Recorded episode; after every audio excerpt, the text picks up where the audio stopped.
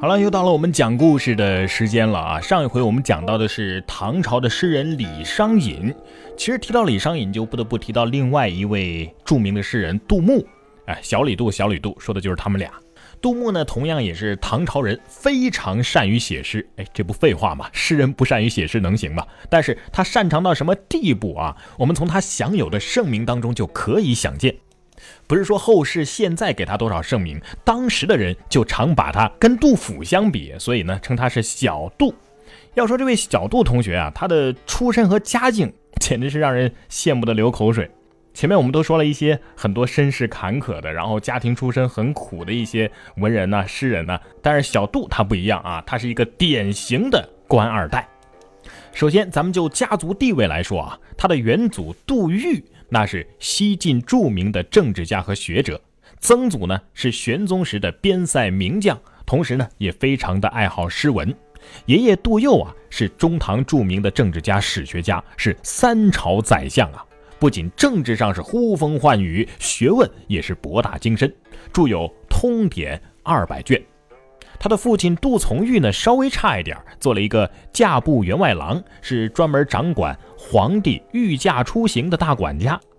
而且杜牧自己啊，对自己的身世是相当的自豪的。他自己说：“就地开朱门，长安城中央，地中无一物，万卷书满堂，家集二百卷，上下持皇王。”这要翻译成现代文，意思就是说啊，我家啊住在帝都紫禁城旁边。家里全都是书啊！当时的书籍那是很贵的，有一寸书籍一寸金之说。家里能存放这么多书，那早晚是要进中南海的。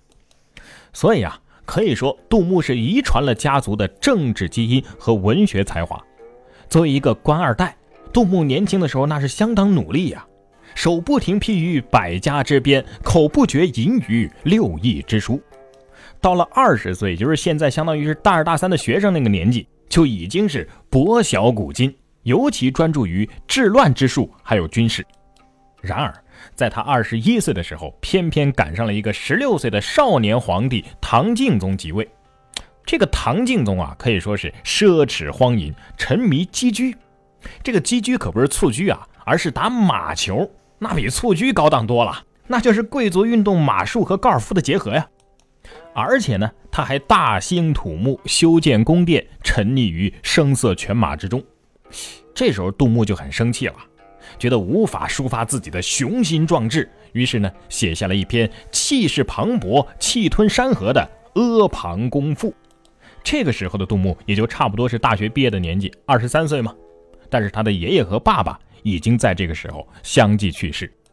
可是你想啊，他可是官二代啊，家里什么事都不需要他操心。这爷爷和爸爸一走，没了家里人的庇护，这从小就不知道什么是柴米油盐，甚至生活都不能自理的杜牧，很快就坐吃山空，卖房子卖地呀。这丫鬟奴才啊，也都全都遣散了，就这么艰难度日。也正是这些经历，才让一个出身富贵又心比天高的大才子饱尝了人情冷暖呐，也为他以后的游戏人生埋下了伏笔。但是我们说啊。是金子，真就是总会发光的。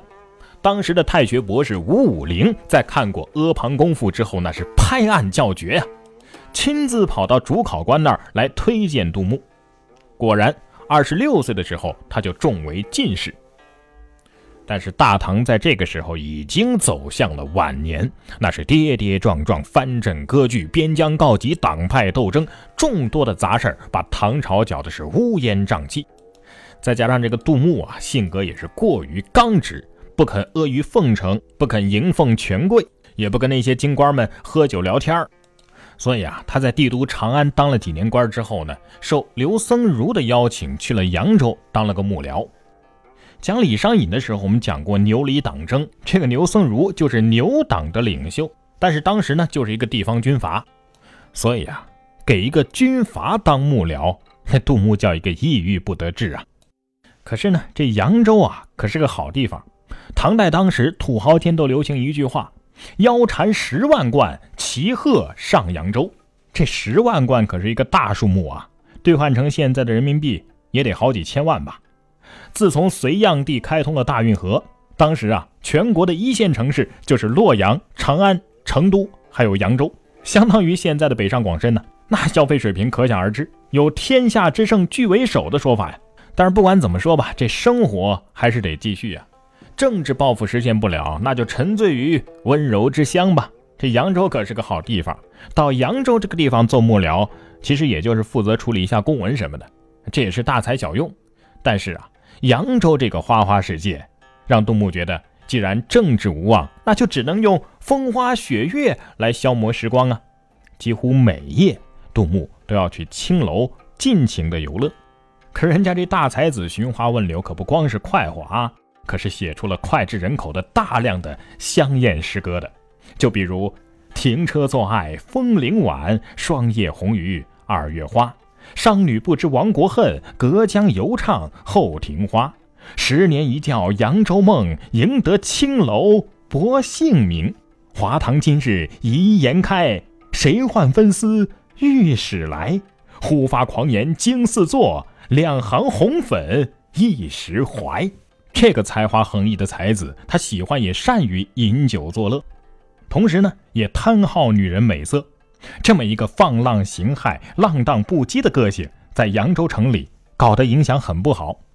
在唐代啊，官员宿妓，这是一妓啊，是不允许的。对于杜牧的作为，他的主管刘僧孺可是知道的，但是呢，他不怎么过问。只是为了防止其酒后闹事惹出事端来，于是每天晚上暗中派人保护杜牧。杜牧觉得，哎，这感情好啊，于是呢就泰然处之。几年之后，皇帝让杜牧任侍清使。这个时候啊，牛僧孺为他设宴送行，告诫他说：“哎呀，以你的气概，担任这样的职务，一定还会取得更高的职位的。但是我就担忧啊，怕你。”迷恋风情，不能控制自己。